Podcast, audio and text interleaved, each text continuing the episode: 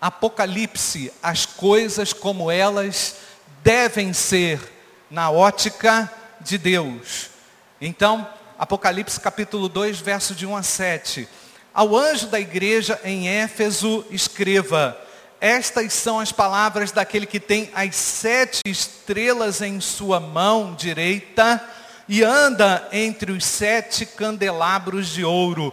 Conheço as suas obras, o seu trabalho árduo e a sua perseverança. Sei que você não pode tolerar homens maus, que pôs à prova os que dizem ser apóstolos, mas não são. E descobriu que eles eram impostores. Você, ter, você tem perseverado e suportado os sofrimentos por causa do meu nome não tem desfalecido. Contra você, porém, tenho isto: você abandonou o seu primeiro amor, lembre-se de onde caiu, arrependa-se e pratique as obras que praticava no princípio. Se não se arrepender, virei a você e tirarei o seu candelabro do seu lugar. Mas há uma coisa a seu favor. Você odeia as práticas dos nicolaítas, como eu também os odeio, as odeio. Aquele que tem ouvidos, ouça o que o Espírito diz às igrejas. Ao vencedor darei o direito de comer da árvore da vida que está no paraíso de Deus.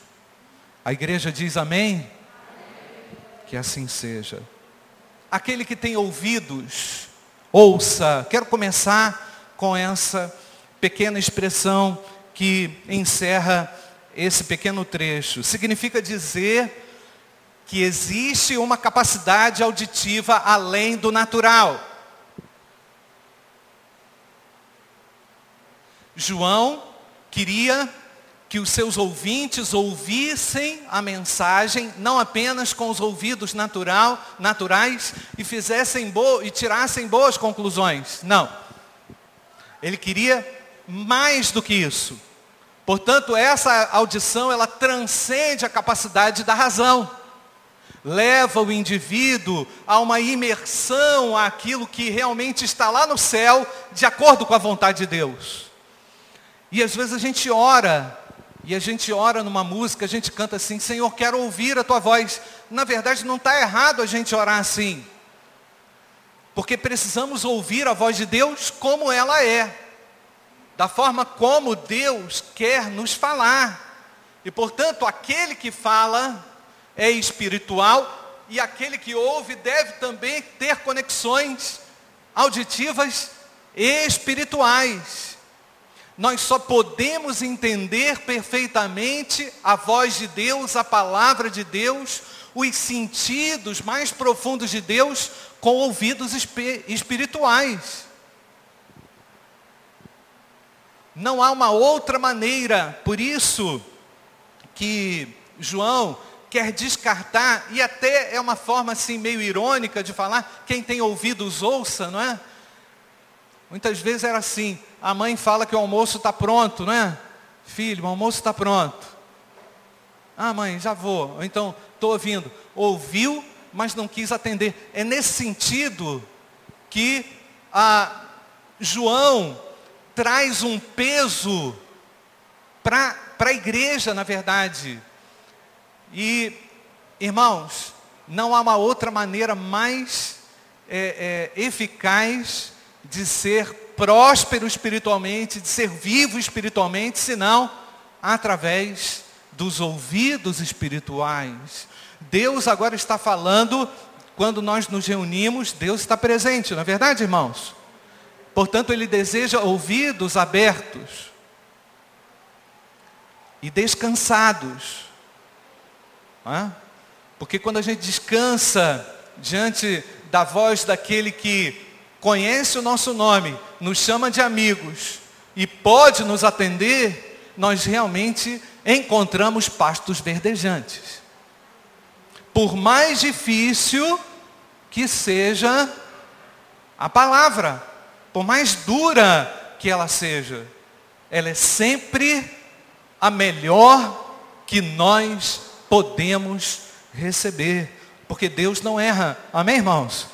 Deus não erra, Ele não vai falar para à toa, Ele fala, quando Ele fala, Ele fala com um propósito. Então, da próxima vez que você quiser ouvir a voz de Deus, da próxima vez que você intensamente orar para ter ouvidos espirituais, esteja também pronto a obedecer. Então, João menciona isso, é, distinguindo a audição natural da audição espiritual. A audição espiritual, por vezes, é, ela, ela capta a voz de Deus que fala também no íntimo do nosso coração. Não é verdade, irmãos? De repente você está lá em casa, quieto, ou no trabalho, e Deus está te lembrando de algumas coisas. Não é assim, irmãos? O Espírito Santo está te lembrando de algumas coisas. Você fica até surpreso, poxa, eu estou aqui no meio dessa confusão, estou no meio desse caos, e Deus está falando comigo? É. Você precisa ter essa percepção e, logicamente, discernimento entre outras vozes, não é? Mas Deus, quando fala, a gente sabe, não é, irmãos? Você não sabe? Eu tenho certeza que o Senhor está aqui comigo. E é muito confortante, não é verdade, irmãos? É maravilhoso. Você concorda comigo? É maravilhoso. Quando você está ali e Deus também está. E você fala assim, puxa vida, eu não sabia que o Senhor estava aqui no meu problema. Ou então, às vezes, nem é um problema.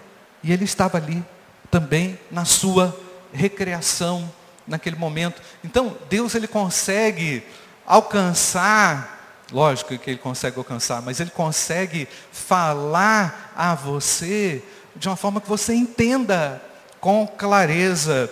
João também faz questão de dizer que quem fala é o Espírito Santo. Não confunda a minha voz com a voz do Espírito Santo. Não confunda a sua voz com a voz do Espírito Santo. Não confundam outras vozes.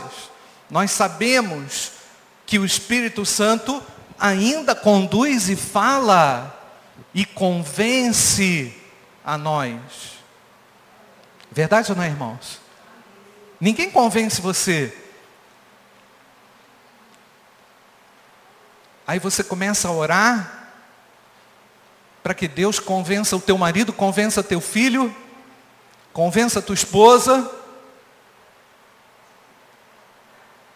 E aí você vê esse movimento acontecendo na vida do seu próximo. Não é assim, irmãos? Aí você fala assim, caramba, Deus ouviu, não é? O Senhor tocou, não é? Isso é também confortante para nós. Então o Espírito Santo convence. Quem fala a igreja de maneira mais eficaz e poderosa é o Espírito Santo de Deus. Eu posso falar aqui 10 horas, mas quem vai te convencer, quem vai falar, quem vai definir a mensagem é o Espírito Santo de Deus. Eu sou apenas um fio condutor. Eu oro também, irmãos, constantemente para que Deus use a mim nesse processo. Né? Como é importante isso. Né? O pastor está ligado com Deus e ligado também à necessidade da sua comunidade. Agora, nada disso vai ser eficaz se aquele que tem ouvido não ouve. Ou fecha a audição, ou endurece o coração, como nos diz o texto aos Hebreus, porque Deus não deixa de falar aos seus. Mas nem sempre a gente quer. Né? Então, há uma responsabilidade individual que é sua, que é minha, nesse processo comunicativo de Deus. E às vezes a gente não quer mesmo, irmãos. Em razão de teimosias, de rebeldias, de conveniências. Né? Aí o Espírito Santo vai começando a quebrar mais, né? repartir mais. Às vezes uma situação que já estava ruim se torna pior para que você acorde e fala assim, nossa, agora está na hora, né? Ou então passou da hora, né? E na verdade tudo isso acaba produzindo um atraso, produzindo um desgaste, produzindo é, é, uma demanda de ações, de consequências desnecessárias. Então, João tá, faz questão de dizer que quem fala é o Espírito Santo. Então, todos, na verdade, têm a capacidade auditiva, mas aquele que tem ouvidos, ouça. Os que estão com, a, a, com seus ouvidos espirituais aguçados devem ouvir e obedecer. Eu quero fazer uma outra rápida consideração, irmãos. E está no fato de João também ter sido impactado espiritualmente por aquela visão. E ele foi profundamente impactado pela magnitude de Deus. Porque Deus, quando se revela, irmãos, ele não revela pouca coisa, ele revela quem ele é. E aqui no caso de João, foi aberta uma magnitude tremenda diante dele. O texto diz que João caiu ao ver e perceber a grandeza de Deus. Está lá no capítulo 1, verso 17. Quando o vi, João conhecia Jesus, mas João quando viu, caiu, cair aos seus pés como morto. Imagina alguém morto. Né? Porém, ele pôs sobre mim a mão direita, dizendo, não temas, eu sou o primeiro e o último. E o versículo 18: E aquele que vive, eu estive morto, mas eis que estou vivo pelos séculos de, dos séculos e tenho as chaves da morte e do inferno. Amém, irmãos? Eu fico imaginando essa visão, né? percebe? Jesus não queria, Jesus não queria que João entendesse que não fosse ele. Jesus queria que João entendesse uma dimensão espiritual e um impacto grandioso daquela revelação. E é por isso que a visão do eterno, irmãos, ela sempre, ela sempre nos capta, ela sempre nos constrange, ela sempre nos mostra realmente quem nós somos e revela a grandeza de Deus. E à medida desses encontros, à medida desses impactos que Deus vai gerando na nossa vida, maiores ou menores, nós vamos nos tornando ainda mais compreensíveis a Deus. Vamos compreendendo melhor a grandeza de Deus, vamos compreendendo também o nosso papel nesse grandioso projeto de ser igreja. Eu preciso compreender a cada dia qual é o meu papel nesse projeto igreja. Amém, queridos? Porque Jesus está falando e vai direcionar cartas a sete igrejas. Como eu já disse anteriormente, ele não vai lá em Domiciano para dizer que o imperador está errado, ele não vai lá nos prefeitos para dizer que eles estão roubando, ele não vai lá para dizer nada disso. Nada do que às vezes a gente quer falar.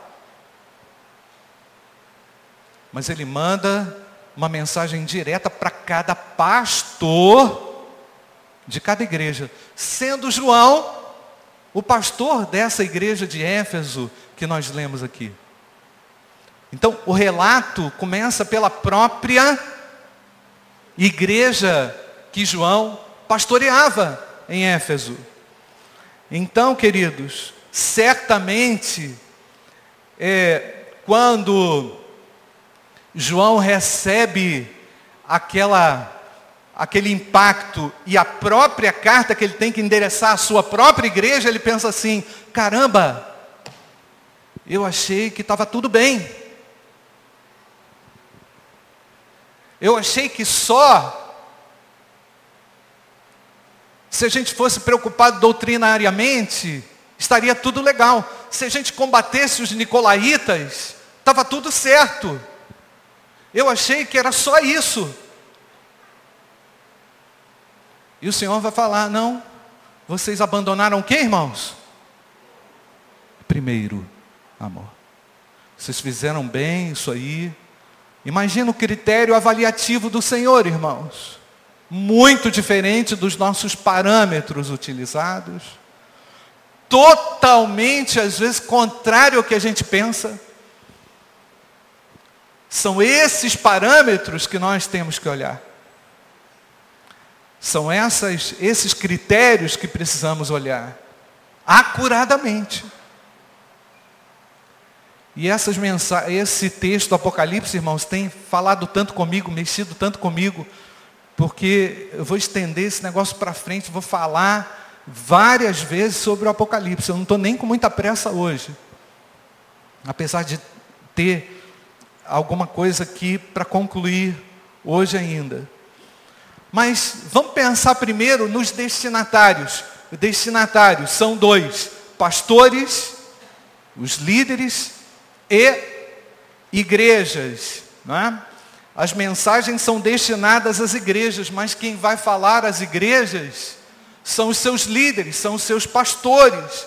Jesus é o sumo pastor e vai continuar sendo o nosso sumo pastor. Mas Deus vai, vai usar os seus pastores, Deus vai, vai usar os seus líderes para falar.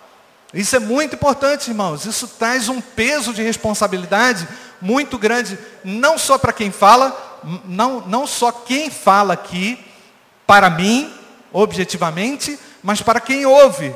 Todos nós estamos nesse processo de interação com a voz de Deus. Deus comunica através do seu espírito a sua vontade, convoca pastores, porque eu estou aqui por ordem de Deus, eu estou aqui por orientação divina, portanto eu entendo que Deus fala à igreja, a minha igreja, que não é minha, que é de Cristo, né? A igreja que Ele me confiou, através de mim mesmo. Ah, pastor, mas Deus não pode falar comigo? Pode. Mas Ele vai falar com você algo que esteja totalmente em consonância com a sua igreja. Não é verdade, irmãos? Amém ou não? Ele é o dono da igreja. Quando a gente começa a ouvir muita voz estranha na igreja, pode perceber, irmãos, que o YouTube está ligado.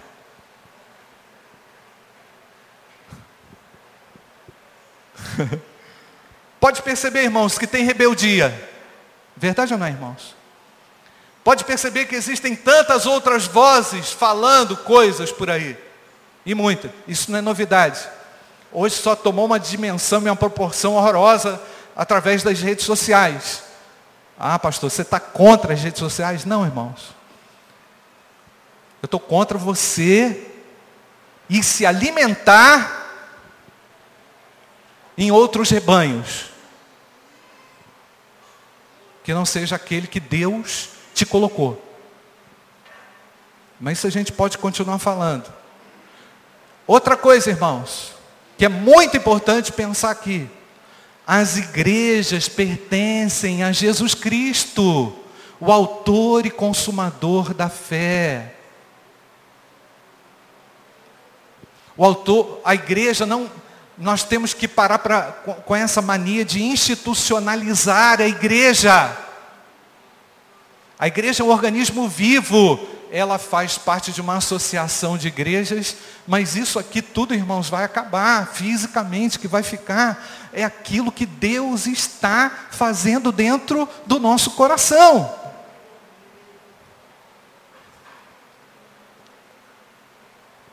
Mas isso também não significa que nós não vamos arrumar o templo. Mas o Senhor vai avaliar as nossas obras. Olha aqui, ó. A partir daquilo que estará escrito lá em Apocalipse capítulo 20. Eu vou falar isso depois. Então, eu serei cobrado por Cristo por aquilo que eu disse, por aquilo que eu não disse à igreja. Por aquilo que eu fiz além e por aquilo que eu fiz a quem. Deus não mandou dizer e eu falei, está errado. E a igreja também é cobrada aqui por aquilo que ela não consegue ouvir e praticar. Todos nós, inclusive eu também. E não tem coisa pior, irmãos, do que a gente construir debaixo da orientação de Deus e ver, por vezes, sendo destruído por aí pelos youtubers. Você pode ouvir, tá? Quantas mensagens você quiser no YouTube, mas tenha senso crítico. tenha base para entender e compreender e interpretar biblicamente, conforme a nossa confissão de fé, o que você ouve. Você tem essa capacidade, ouve tudo. Se não tem cuidado, você pode entrar numa fria. Então, os pastores precisam ser ouvidos pelas suas igrejas, respeitados e considerados como eu sou aqui, como nós somos aqui. Não é, pastor Júnior? Então, o que, que atrapalha, por vezes, irmãos, a audição da voz de Deus, em qualquer contexto, na sua casa, quando Deus está falando com você, na igreja, quando Deus está falando aqui, o que, que atrapalha, irmãos? É rebeldia. É rebeldia, é rebelião, é vontade de querer fazer do nosso jeito, é a nossa, é, por vezes, desejos incontidos. Então, querido, cuidado, igreja, com os conselhos que você ouve, de quem você ouve, como você ouve. Por isso, igreja, cuidado com aqueles que se dizem ser pastores. Presta atenção no texto.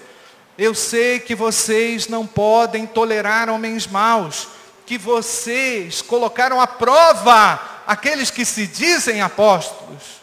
Isso não é novidade, irmãos. Ou seja, a igreja em Éfeso era uma igreja criteriosa. Quem é que está falando? Ah, quem é que vai pregar na igreja? Qual é a pessoa que vai é, conduzir aqui os trabalhos? Quem é que vai ensinar na igreja? Nós temos que saber quem é que vai fazer isso.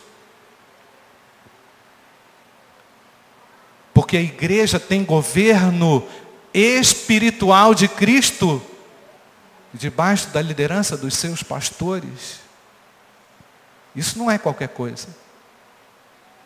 E é por isso que eu estou aqui ainda. E é por isso que nós, pastores, estamos aqui ainda. Porque cremos nessa obra extraordinária do Altíssimo. E cremos na eficácia da palavra de Deus sobre a vida de cada um dos irmãos. Amém, queridos? Isso significa que Deus está entre nós. Você acredita nisso, querido? Então, pastores são apenas guias fiéis a Cristo, para serem condutores, para conduzir os seus rebanhos. Então, os pastores precisam ser ouvidos, por isso, o versículo 16 do capítulo 1 diz: Ele tinha na mão direita sete estrelas, e da boca saía-lhe uma afiada espada de dois gumes. Estes são os mensageiros de Deus, os presbíteros daquelas igrejas, pastores e igrejas, representadas na mão direita do Senhor. Cristo segura em suas mãos os seus pastores, os seus líderes e a sua igreja. Ele ama a sua igreja. Que coisa linda, irmãos. Nós estamos nas mãos de Cristo. Você crê nisso mesmo? Então, ao mesmo tempo, essa espada afiada, irmãos, que sai da língua de Cristo, na imagem que João viu, representa o seguinte: interpretação aqui apoiada por John MacArthur. Ele diz o seguinte com relação a isso: castigo para aqueles que atacam o povo de Cristo e para aqueles que atacam a igreja. Irmãos, eu é, acompanho o que está acontecendo na igreja perseguida pelo mundo através do ministério do irmão André. Quem conhece o irmão André da década de 70, de 80? Pois é acompanho esse ministério, participo, incentivo, invisto dinheiro também financeiramente nisso, porque acredito nisso. Acredito no socorro à igreja perseguida. Mas eu acredito que ela vai continuar sendo perseguida, irmãos. Que isso não vai melhorar. Nós sabemos que não vai ser pelos direitos humanos ou porque por quem quer que seja, que isso pode ser resolvido. A, igre... a natureza da igreja é de oposição espiritual. E quem quer oposição? As trevas não querem. Mas nós estamos aqui para nos opormos às trevas e já sabemos que somos vencedores. Amém, irmãos? Mas nós queremos apoiar os nossos irmãos que estão lá na Coreia do Norte, no Camboja, em outros lugares. Mais recentemente, agora com essa história da Bolívia, eu estou conversando com um missionário américo. Quem lembra do missionário américo que esteve aqui? Os irmãos lembram? Missionário américo, lembram? Que ele cantou, tocou aqui. Nós trouxemos um américo aqui da Bolívia. Ele é casado com a Talita, é, filha do pastor Mauro, é, nosso professor lá, não é Marilene? É, o Américo esteve aqui, estou em contato com ele. Ele está dizendo, pastor, isso aí é muita coisa que estão falando, não tem nada certo ainda. O governo está disposto até a, a conversar. Então, nós entendemos o seguinte, irmãos, seremos perseguidos. A natureza, a nossa natureza, é uma natureza oposta às trevas. Não espere sempre boa receptividade. Haverá receptividade, irmãos, mas não espere sempre. É assim ou não é, irmãos? Estou errado? Mas nós não vamos retroceder, porque nós sabemos que o Evangelho é o poder de Deus para a salvação de todo aquele que crê. Doente não gosta de remédio, né? Doente cospe remédio. Mas doente, minha mãe fazia assim, ó. Troço esparramava. Não é assim, irmão? Pega a boca desse cara e enfia esse troço pela goela. Cada uma, né, que a gente passa, né, irmãos? Não morri, não estou traumatizado, não fui, não tive que ir para psicólogo, nada disso tomei o remédio e estou aqui. Então, por vezes é assim que você faz com as pessoas que não querem o remédio. Tinha uma época, irmãos, que eu não queria acordar para ir na escola bíblica dominical. Irmão, adolescente tem um sono que ninguém explica aquele negócio. Não é verdade? Ninguém explica, ninguém entende.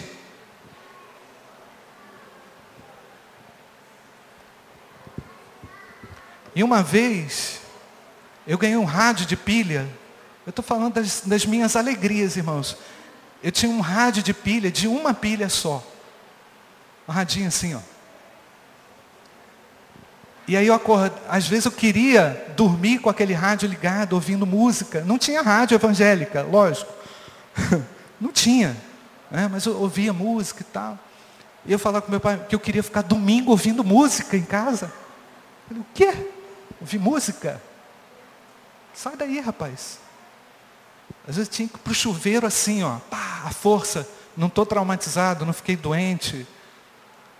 Meu pai sabia que eu precisava de um remédio. Não é assim, irmãos? É verdade ou não é? Não disciplina não, para você ver o que, que vai acontecer. Não ensina não, para você ver. Então, irmãos, espada afiada de dois gumes significa castigo, sentença. E aí, irmãos, quando João viu isso, ele caiu porque ele caiu pelo impacto do sobrenatural, lógico, ninguém consegue ficar de pé diante da divindade, né? ninguém consegue ficar, é, ninguém consegue não ser afetado nas suas emoções, no seu espírito, no seu físico, diante da revelação estrondosa e magnânime de Deus, da eternidade, daquilo tudo que o Senhor quis revelar, tremendo que Deus mostrou. Mas João também, irmão, certamente, conjectura minha agora, pensou em Éfeso, pensou na sua cidade. Ele pensou assim: Éfeso, como nós sabemos, era o lugar onde João tinha deixado Maria a mãe de Jesus, que nós sabemos que João foi o cuidador de Maria e Maria o cuidador de João. Um ficou cuidando do outro. Certamente João pensou nisso, como é que vai ficar o castigo agora imposto ao povo de Éfeso? Certamente ele pensou na igreja, e a gente tem que lembrar, irmãos, que essa igreja de Éfeso, ela foi fundada depois de muito trabalho do apóstolo Paulo. Não vai dar tempo da gente ler aqui, mas está lá em Atos capítulo 18, especialmente do 19 e 21, todo o empenho e esforço do apóstolo Paulo é, com Priscila, Áquila e mais cooperadores para o estabelecimento daquela comunidade de fé. Então não foi um trabalhinho, foi um trabalhão. Inclusive o apóstolo Paulo teve que enfrentar a oposição daqueles que eram construtores de ídolos. Porque estavam acabando com o ofício deles. Então, é, certamente João, passa por João, toda essa toda essa, todo esse cenário. Paulo passou por lá três anos, trabalho muito grande com relação às regiões vizinhas. E aí o Senhor fala, eu vou tirar de lá o candeeiro. Nós já falamos por que do candeeiro. O candeeiro aqui representa uma igreja, uma espécie de igreja representativa, uma igreja que tem uma proeminência, uma projeção. E sabe o que eu descobri, irmãos? Essa igreja em Éfeso, quando João foi preso, tinha 40 anos. A nossa igreja fez 40 anos. Não estou atrás, vou falar igual o pastor Josué, não estou atrás dos números cabalísticos, não.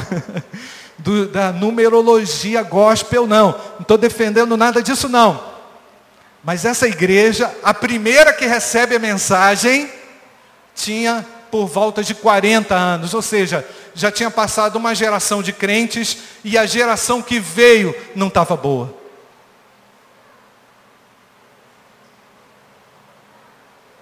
Certamente já tinha passado mais de uma, né, irmãos? Porque o pessoal morria mais novo lá naquela época. Certamente a longevidade não era como hoje que o brasileiro vive aí 73 anos em média, parece. Certamente as pessoas morriam mais cedo, especialmente sendo cristãos, sem emprego, sem seguro social, sem direito a nada, né? Certamente as pessoas, mas já tinha passado algumas gerações, eu posso dizer e arriscar aqui que eram uma ou duas, no máximo. E o pessoal não estava mais com aquele fervor, para para pensar, irmãos. Ah, pastor, uma igreja não é constituída das gerações dos seus membros. Mas isso é importante. É verdade ou não, irmãos? Quem é que não quer ver o seu filho firmado com Deus? É verdade ou não, irmãos? Isso a todos nos atinge, nos aflige também, quando a gente fala da nossa casa, da nossa geração, da geração vindoura, da qual nós estamos preocupadíssimos. Se você quer saber. Da qual eu e o pastor Júnior e a liderança dessa igreja está preocupada. Porque nós não podemos perder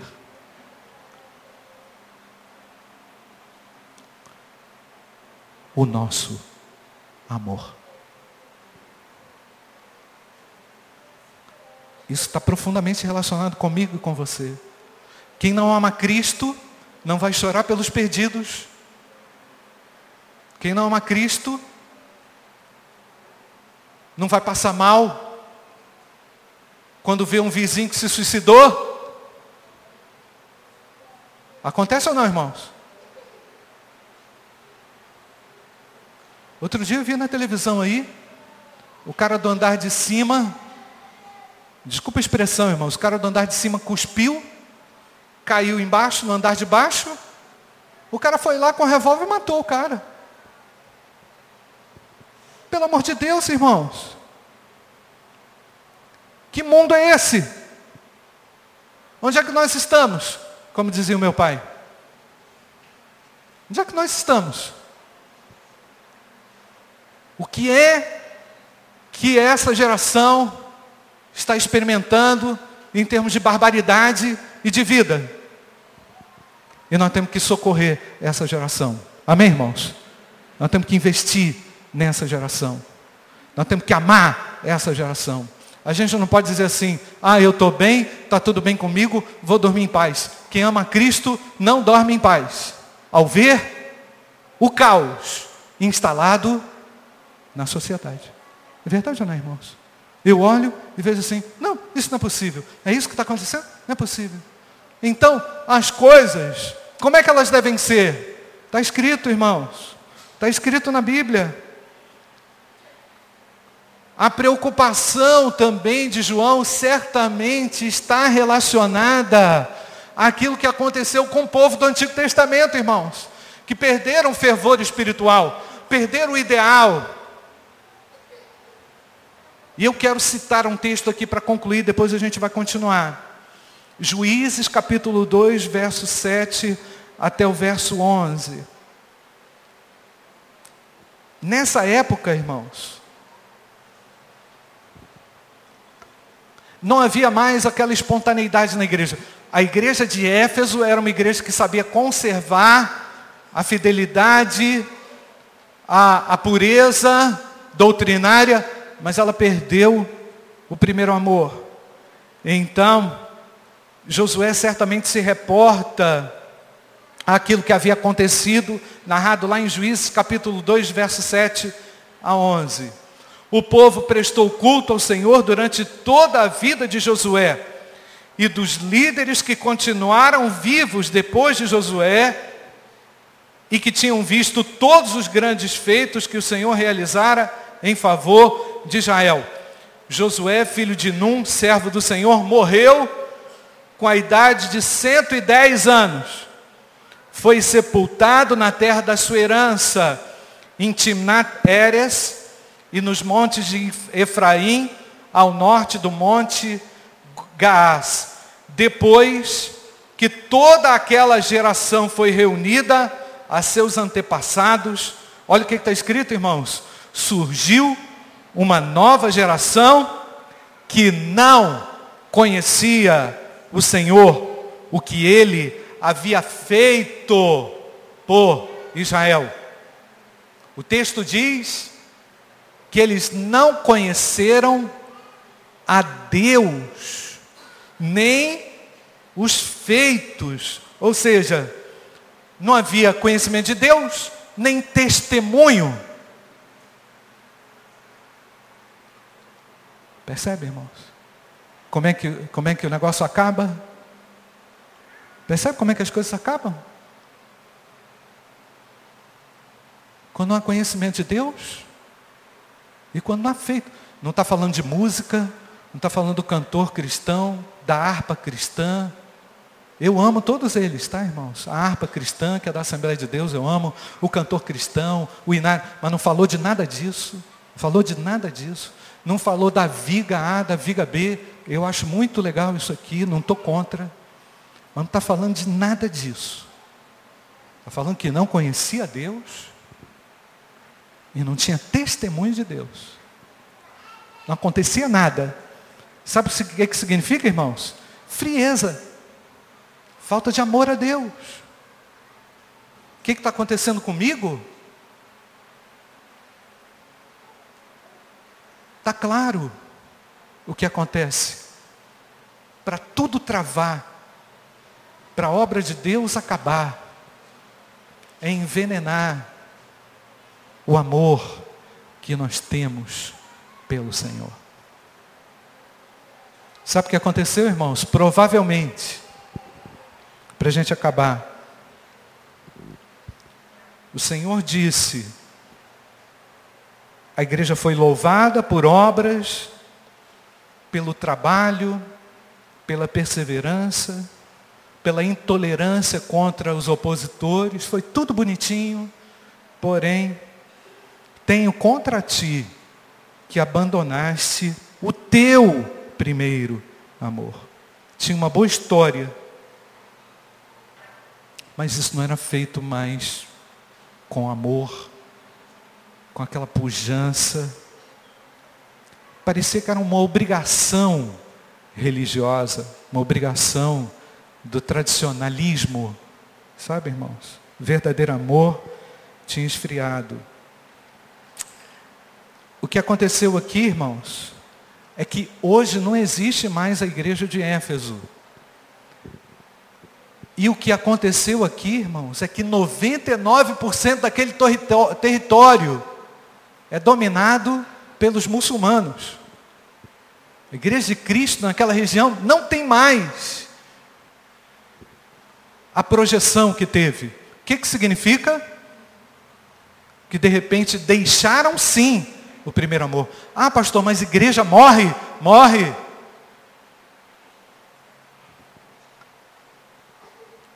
Porque o que nos torna mais ousados, sabe o que é, irmãos? É o nosso amor a Cristo. Não é verdade? Que te torna ousado como crente, a falar a verdade, a chegar para alguém, evangelizar, o cara que está lá todo estragado, abraçar aquele que está todo arrebentado, sabe o que, que é? É o amor que te faz fazer isso. Não é outra coisa não. Se chorar com um cara que perdeu família, perdeu emprego, perdeu dignidade, perdeu tudo, sabe o que é isso, irmão? Isso é amor. Não é verdade, querido? Só quem ama faz um negócio desse. E é isso que faz a igreja. Que faz a igreja é o amor. Amém, queridos? Porque Deus é o que, irmãos? Amor.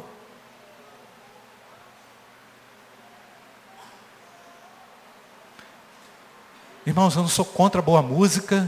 Eu vim de uma igreja que tinha sete corais. Sete corais. Mais de 100 vozes cada um, tranquilamente, né, Débora? 80, 90 vozes cada um. Eu amo música erudita. Mas não é isso que o Senhor vai avaliar. Eu não estou contra a música, irmãos. Mas eu quero que os irmãos entendam a essência nessa manhã. A nossa essência é o amor. Perde o teu amor.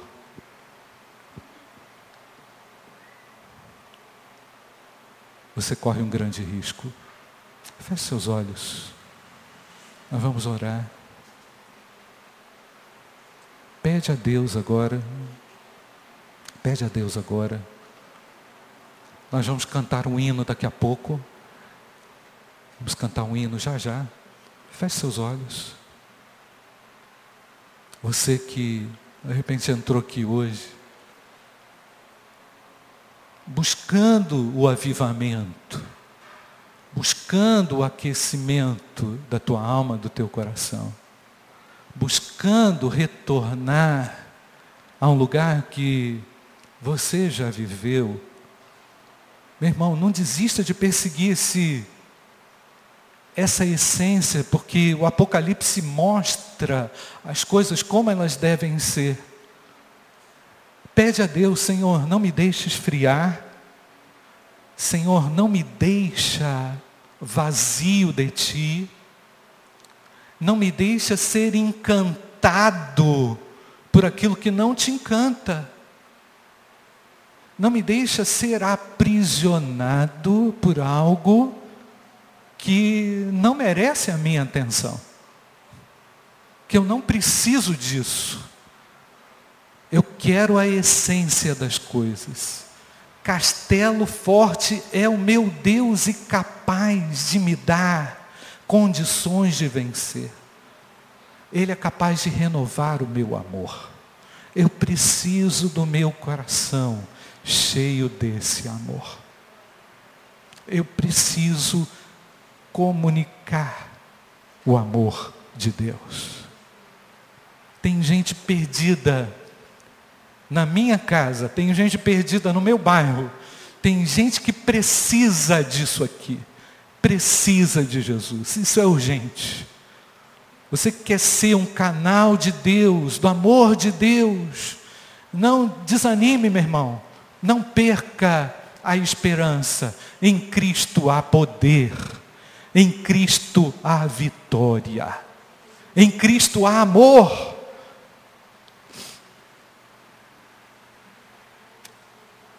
Pai bendito, obrigado porque tu estás aqui conosco. Obrigado pela tua palavra que fala ao nosso coração. Quem tem ouvidos, ouça o que o Espírito diz à igreja. E eu quero te agradecer pela tua voz libertadora nessa manhã. Abençoa, Senhor, para que nós, firmados em Ti, junto a esse castelo forte que é o Senhor, sejamos fortes no mundo perdido. Que a força do Teu amor, ó Deus, que a vivacidade do Teu amor contagie a todos nós o amor que não suspeita mal, que tudo crê, que tudo espera, que tudo suporta, Senhor. Aviva a tua igreja, Senhor. Aviva cada um de nós, Senhor.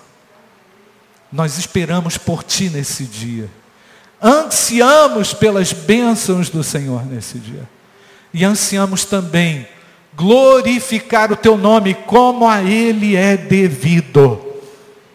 Obrigado, porque o Senhor revela as coisas como elas devem ser. Em nome de Jesus. Amém.